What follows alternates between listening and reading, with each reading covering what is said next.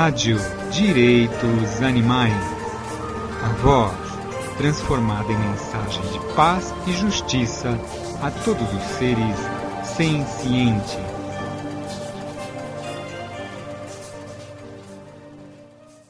Olá, amigos da Rádio Direitos Animais.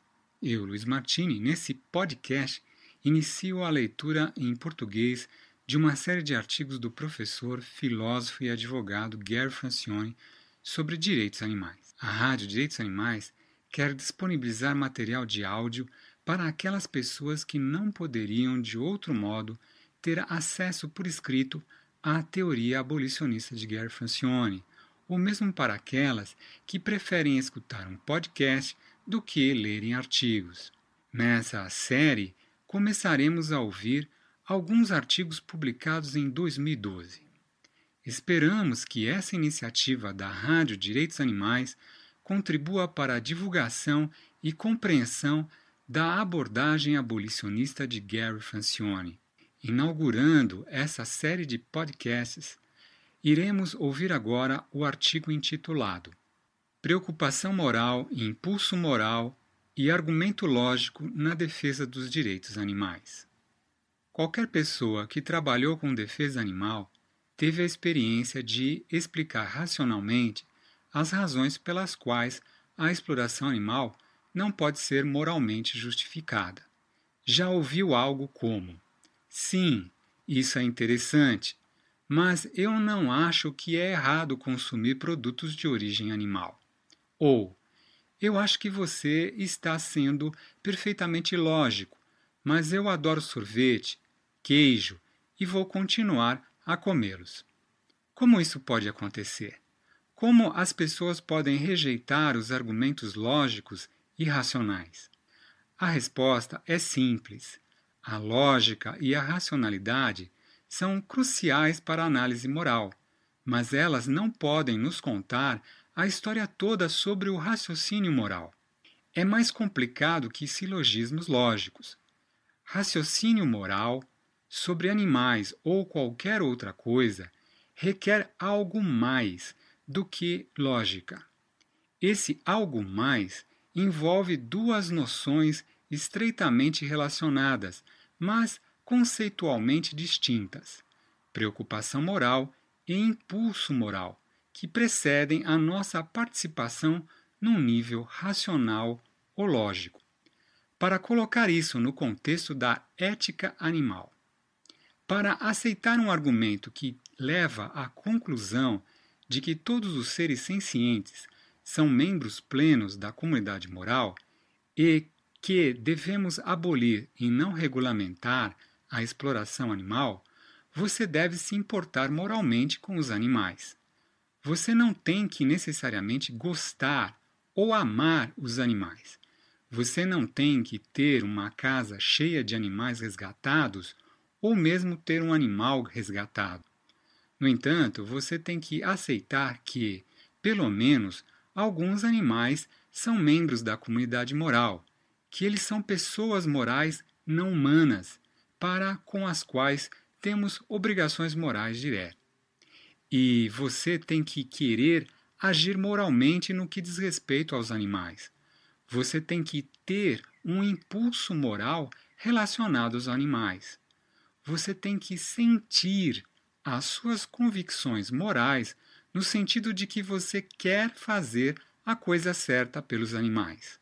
Se fizer isso, a lógica e a racionalidade podem ser usadas para criar argumentos convincentes de que todos os seres sencientes têm esse status moral e nenhuma exploração animal pode ser moralmente justificada. No entanto, se você não se importa moralmente com os animais e você não quer fazer o que é certo em relação a eles, então todos os argumentos do mundo não farão muita diferença. Se você não acha que devemos algo aos animais, você não estará muito interessado em argumentos que se preocupem com quais animais temos obrigações morais diretas ou o que essas obrigações nos obrigam a fazer. Lógica e racionalidade necessárias, mas não suficientes. Em meu livro Introduction to Animal Rights, eu expresso uma série de argumentos baseados na lógica e na racionalidade. Aqui estão apenas alguns. 1. Um, a imposição de sofrimento em qualquer ser senciente precisa de uma justificativa moral adequada, e prazer, diversão ou conveniência não podem ser suficientes para justificar o sofrimento imposto a qualquer ser senciente. 2. A pecuária mais humanitária envolve considerável sofrimento imposto aos seres sencientes. 3. De um modo geral, a melhor e única justificativa para consumirmos produtos de origem animal é diversão, prazer ou conveniência. 4. Portanto, não podemos justificar moralmente o consumo de produtos de origem animal. Isso tudo é muito lógico, mas o argumento não fará sentido se você não aceitar a primeira premissa e querer agir em relação a ela. Se você não aceitar que você tem a obrigação de justificar de uma forma significativa o dano que você impõe aos animais, não podemos nem mesmo começar a falar de ética animal. A lógica e a racionalidade podem nos ajudar a determinar o que devemos aos não-humanos, pessoas morais. Mas a lógica e a racionalidade são inúteis em relação a alguém que simplesmente não se importa moralmente com os animais e que rejeita a noção de que qualquer justificativa para a imposição de danos seja necessária. A ciência também é inútil quando a primeira premissa está em consideração. Não há maneira de provar cientificamente que temos a obrigação de justificar a imposição de danos a um ser senciente.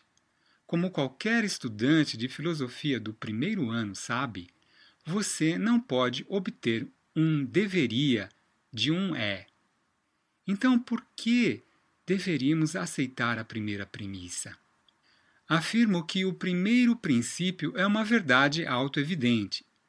Todos os seres sencientes são importantes moralmente e antes que eu afete negativamente os interesses de qualquer ser senciente, sou obrigado a justificar a minha ação.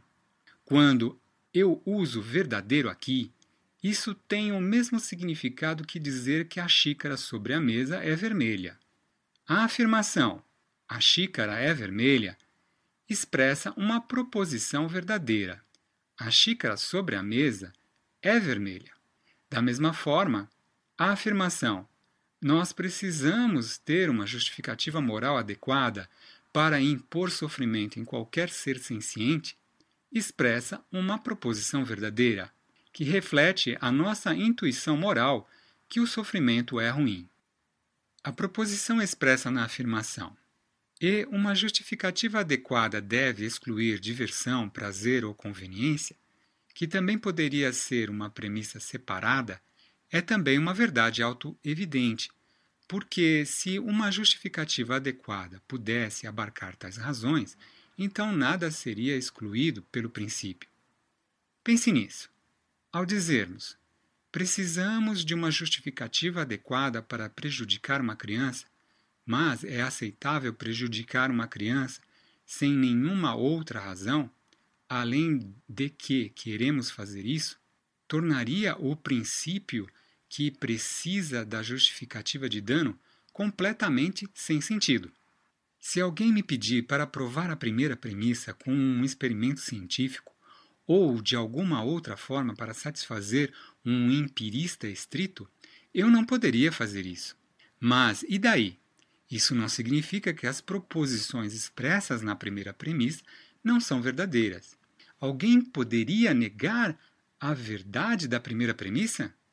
Claro que poderia, mas alguém também poderia negar a verdade da proposição a respeito da minha xícara vermelha.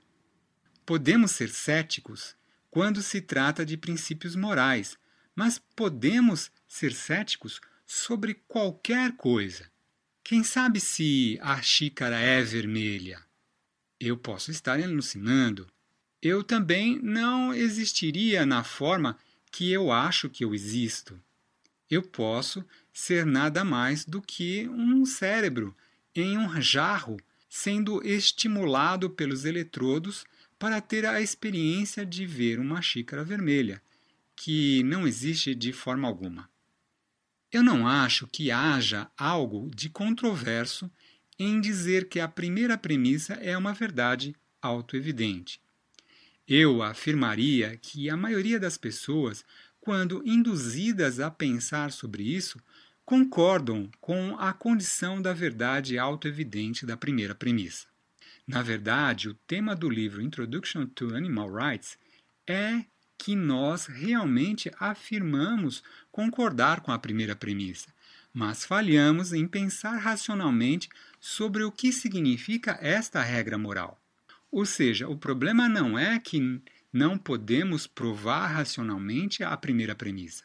O problema é que, embora nós afirmamos aceitar a verdade moral do princípio, nós não temos o impulso moral para querer seguir em frente com o que dizemos que acreditamos.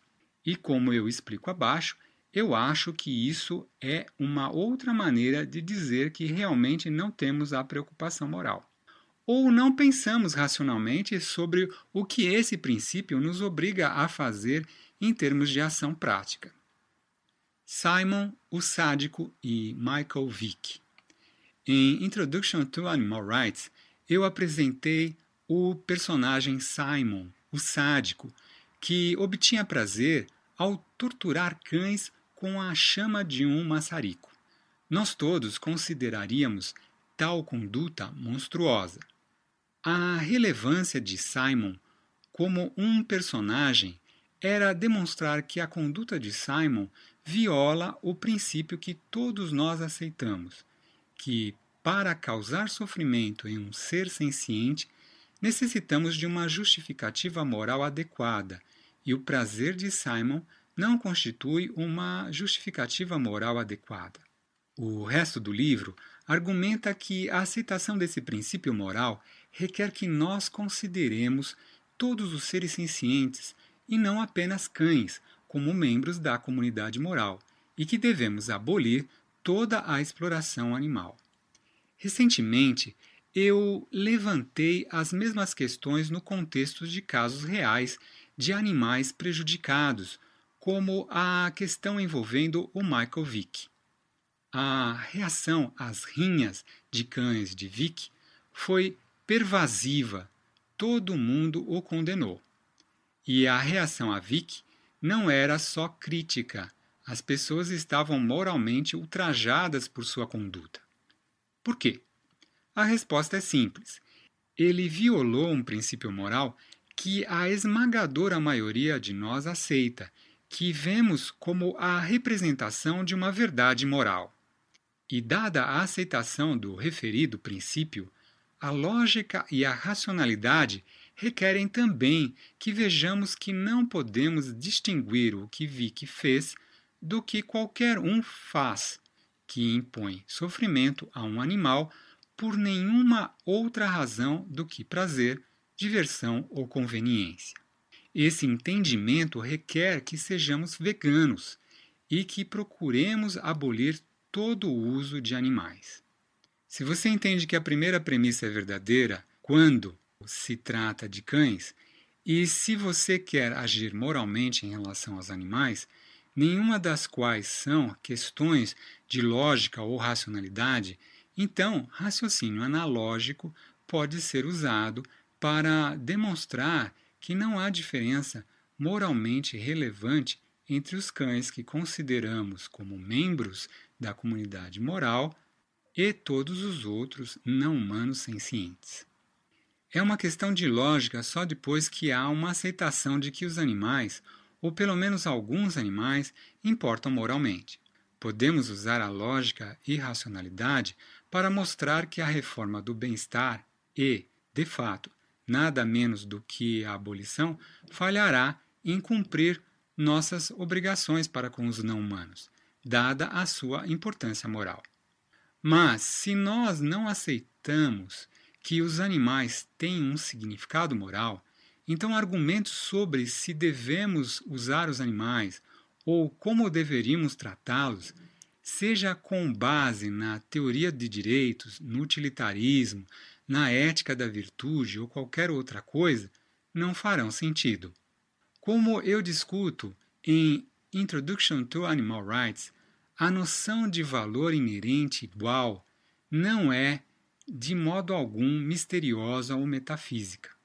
É uma noção lógica que diz respeito aos requisitos mínimos para a participação na comunidade moral, e isso exige que concedamos aos animais o direito moral de não ser tratados como coisas. Esta é outra maneira de dizer que essa noção requer a abolição da exploração animal.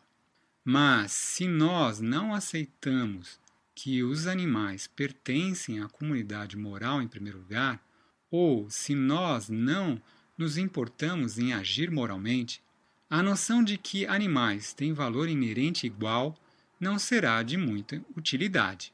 Todos nós rejeitamos a escravidão humana porque reconhecemos que ela coloca aqueles que estão escravizados inteiramente fora da comunidade moral, que os reduz a coisas.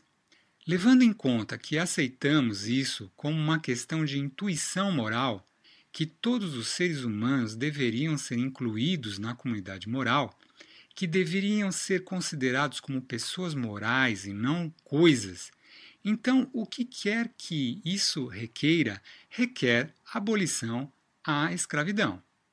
Da mesma forma, se vemos os animais como tendo um valor moral, então qualquer outra coisa que isso requer, isso requer abolir a sua condição de propriedade, de coisas, e tratá-los como pessoas morais. E isso requer que deixemos de consumi-los. Ponto final.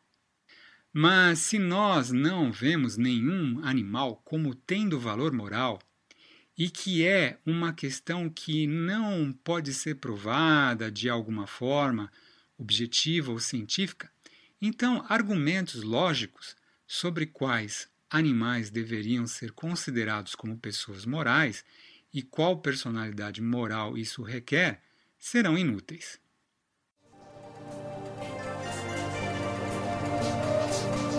Rádio Direitos Animais. A voz transformada em mensagem de paz e justiça a todos os seres sencientes.